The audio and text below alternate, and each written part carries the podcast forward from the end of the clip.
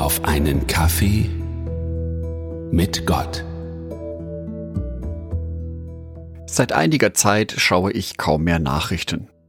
Zu viele schlechte Nachrichten kommen dadurch. Und ändern kann ich daran sowieso nichts. Manchmal habe ich den Eindruck, diese Welt ist tatsächlich ein schlechter und böser Ort. Doch auch in meinem Privatleben bekomme ich schlechte Nachrichten frei Haus geliefert, ob ich will oder nicht. Es gibt sogar Momente, in denen ich mich frage, ob mein Beitrag überhaupt etwas Positives in dieser Welt bewirkt. Eigentlich ist es doch viel zu wenig. Viel zu wenig, das werden sich wohl auch die Jünger gedacht haben, als sich eine Menschenmenge von 5000 Menschen versammelte und sie Hunger hatten. Wie soll man nur all diese Menschen satt bekommen? Schließlich macht der Jünger Andreas eine Entdeckung. Johannes Evangelium Kapitel 6 Vers 9. Hier ist ein kleiner Junge mit fünf Gerstenbroten und zwei Fischen. Doch was nützt uns das bei so vielen Menschen? Rein menschlich gedacht stimmt es auch. Warum soll man dem Jungen dieses Brot und die Fische wegnehmen, wenn man doch eh nicht alle Menschen satt bekommt? Aber darum geht es hier nicht. Der Junge ist bereit, eine Kleinigkeit zu geben. Diese Kleinigkeit wird von Jesus gesegnet und dadurch geschieht ein Wunder. Erst durch die großherzige Tat des Jungen, nämlich die Nahrung zur Verfügung zu stellen, kann Jesus das Wunder tun. Und dabei ging es nicht darum, wie viel der Junge zur Verfügung stellen kann. Das beeindruckende Ergebnis dieser Gabe und der Segnung lesen wir im Johannesevangelium Kapitel 6, Vers 13. Am Anfang waren es nur fünf Gerstenbrote gewesen, doch nach dem Essen wurden zwölf Körbe mit den Brotresten gefüllt, die übrig geblieben waren. Nach menschlicher Vorstellung ist so etwas unmöglich. Für Gott war es möglich. Unser Handeln und Denken ist oft davon geprägt, dass wir sammeln, dass wir anhäufen. Bei der Speisung der 5000 ist jedoch nicht von einer Vermehrung die Rede.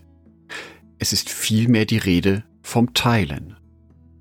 Es ist nicht davon die Rede, dass noch mehr angehäuft wird, was dann verteilt werden kann sondern dass das, was da ist, gesegnet wird und dann geteilt wird. Es kommt also nicht darauf an, was wir haben, sondern dass wir das einsetzen, was wir haben. Davon handelt auch das Gleichnis von den drei Dienern bzw. den Talenten. Matthäus Evangelium Kapitel 25, die Verse 14 und 15. Man kann das Himmelreich auch am Beispiel von dem Mann erklären, der auf eine Reise ging. Er rief alle seine Diener zusammen und gab ihnen Geld, das sie während seiner Abwesenheit für ihn anlegen sollten. Einem gab er fünf Beutel Gold, einem anderen gab er zwei Beutel und dem dritten gab er einen Beutel, jeweils ihren Fähigkeiten entsprechend. Dann reiste er ab.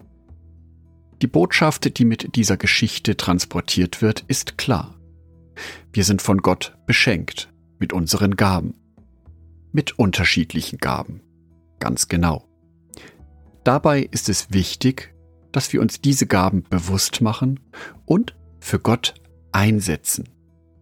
Denn nur wenn wir unsere Gaben einsetzen, kann Gott sie segnen. Vielleicht haben wir dabei manchmal den Eindruck, dass unsere Taten und guten Werke nichts bewirken, dass das Böse in der Welt sowieso viel stärker ist und es sich gar nicht groß lohnt, sich einzusetzen. Das Gegenteil ist der Fall. Jede einzelne positive, gute, gottgläubige Stimme wird gebraucht in dieser Welt. Jede einzelne gute Tat ist wichtig in dieser Welt egal wie klein diese Tat auch ist. Denn so wie viele kleine Lichter einen großen Raum erhellen können, können viele kleine gute Taten unsere Welt ein klein wenig besser machen.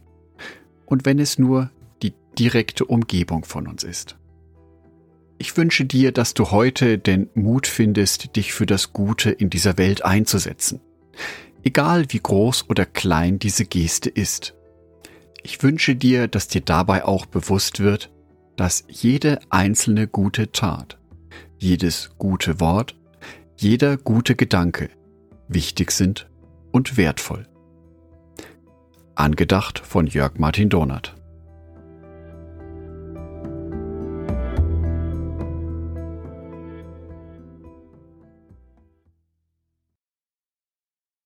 Ein herzliches Dankeschön an alle meine Patreons, die es mir ermöglichen, weiterhin den Podcast auf einen Kaffee mit Gott zu produzieren.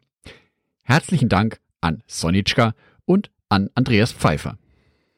Auf Patreon kannst du mich bereits mit einem Euro monatlich unterstützen. Oder du lässt mir ein paar Sterne da. Das sagt dem Algorithmus nämlich, dass dies ein guter Podcast ist und wird so mehr Menschen angezeigt. Vielen Dank schon vorab.